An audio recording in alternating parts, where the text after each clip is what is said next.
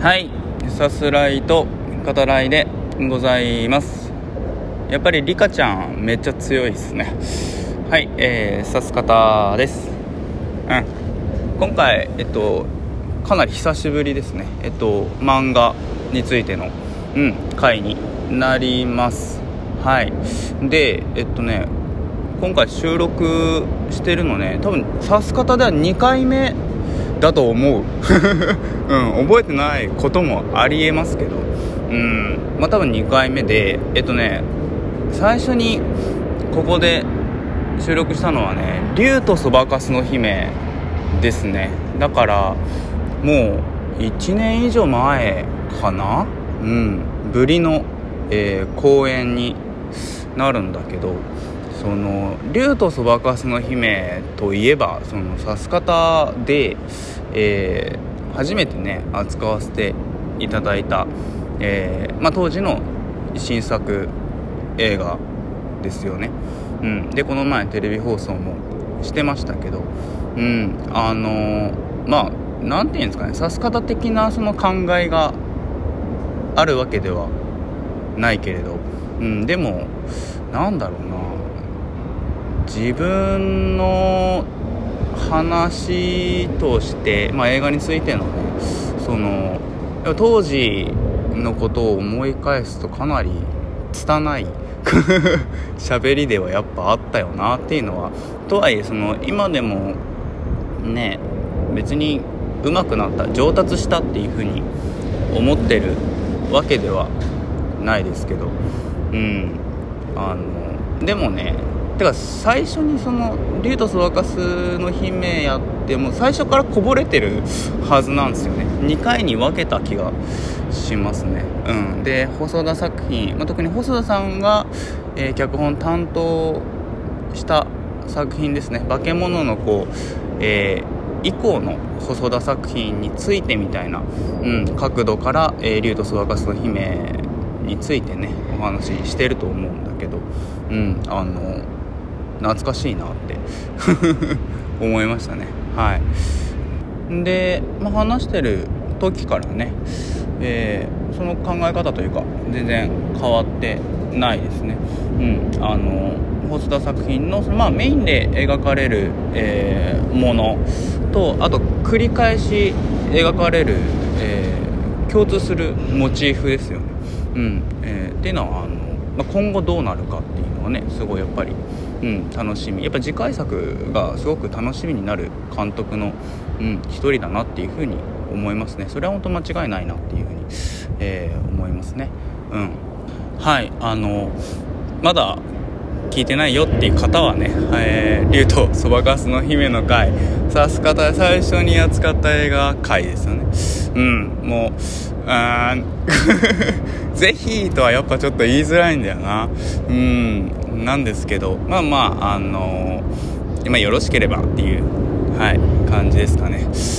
はいでえっと今回は、えー、まあ、最近読んだね漫画ですね。はいについてまあお話ししていこうかなというかまあそんなあの大げさなもんでもないですけどこれ読みましたよっていうまあそういう回になりますね。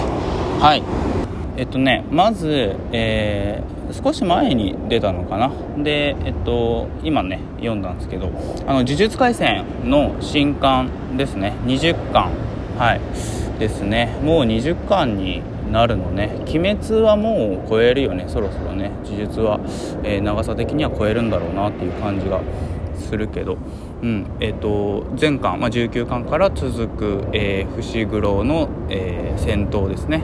に、えー、まあそれが終わってでえっとついに出てきたねっていういよいよ本格参戦っていうことですよね。乙骨雄太はい。出てきましたね。うん。あの20巻の中でもさ、えー、五条先生ですね。五条悟に次ぐ、えー、現代の異能はい。乙骨雄太とね紹介されてるけど、うん、あのやっぱね僕乙骨くん好きというかその強いて言えばみたいな話になるけどあの多分性格的に一番あの僕自身と近いキャラクターを挙げるなら、まあ、やっぱ乙骨くんなんだろうなっていう、うん、感じがするのであのキャラクターとしてはすごい好きですねやっぱりね。で今回その20巻の中でもその乙骨くんのねやっぱその強さまあリカちゃん含めではあるけれどはい。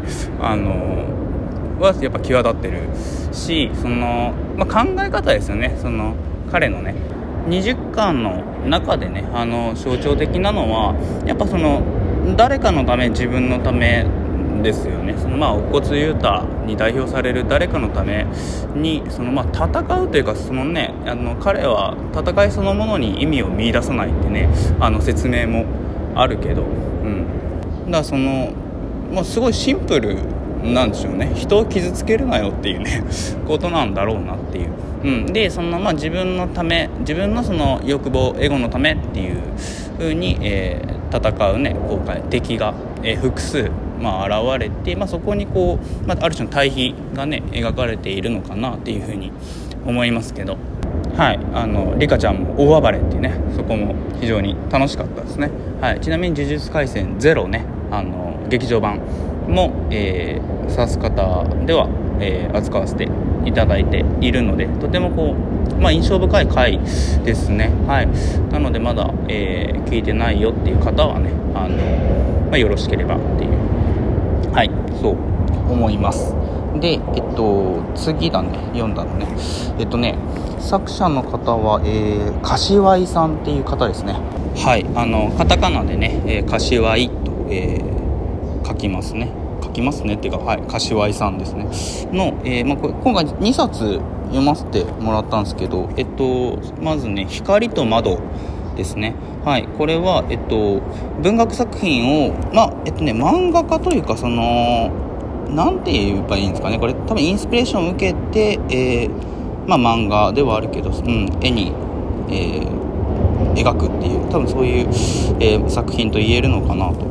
思いますけどね、はい。まあ、文学作品の漫画家ですね。特に、まあ、あのいいなと思うのはえー、宮沢賢治の注文の多い料理店の序文だよね、うん、序文ってとこがいいっすよね。はい。がねあの、まあ、漫画になって、えー、これ「光と窓の中」だと最後ですね。に収録されてますけど。うんあの帯文でね。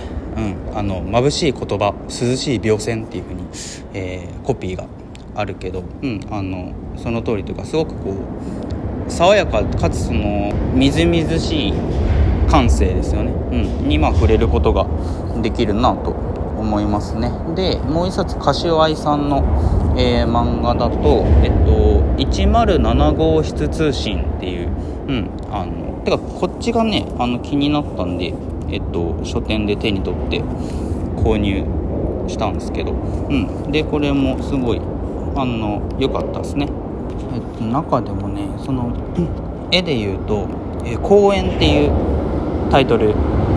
その朝顔に覆われたジャングルジムですね。が出てきて、えー、まあ登場人物ですね。女子高生2人が、まあ、その中に入って、えー、空をこう仰ぎ見るみたいな場面があってそのジャングルジムの中にいる2人をこう上から俯瞰して捉えた、えー、絵と、えー、2人の主観視点、うん、とかねすごくハッとするものが、うん、あったりしますね。どれもこう詩的かつまあファンタジックで、まあ、ちょっとこう新しい世界の見え方に、えー、触れる、えー、そんな、えー、短編集ですね。うんえっとこれも良かったですね。でえっと今回まあ最後になるかな。えっとねスノーボールアースっていうタイトルですね、え作者は、え辻次雄一郎さんですね。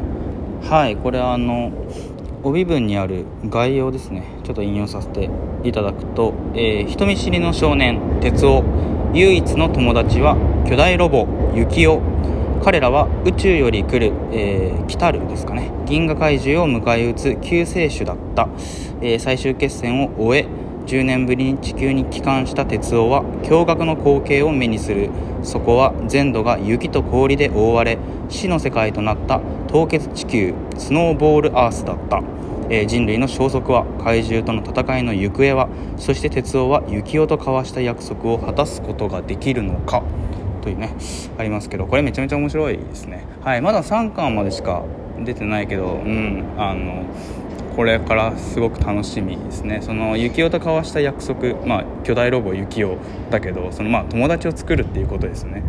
はいあの王道のね怪獣対ロボットっていうのも描かれているしあとあのスノーボールアースはかなりコミュニケーションにね重き置かれてますね。その人類のためにその怪獣と戦うことだけを使命として、えー、生きてきた鉄夫あの、まあ、これ僕好きなテーマなんですけどその例えば新海誠監督の「天気の子」とかでもそうだけどその物事を解決できるたった一人がいるとしてその一人に、全て託せばいいのか問題ですよね。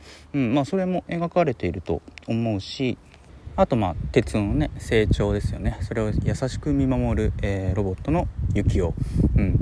うん、で、えっと、3巻だとそのまあ敵に対してではあるんだけどその要は人に対して、えー、心を開いて対話をね哲夫がまあ試みる。でまあそれに、えー、幸は非常にこう感動を覚えるんだけどその戦うではなくあのちゃんと話してね会話で解決しようよっていうねその姿勢に。でもその人に対して心開くってことは悪意を持った相手の場合っていうそこがまあ描かれてますよね。はいあのスノーボールアースもね、えー、今後見逃せないですね。はいよろしければどうぞ。ではまた。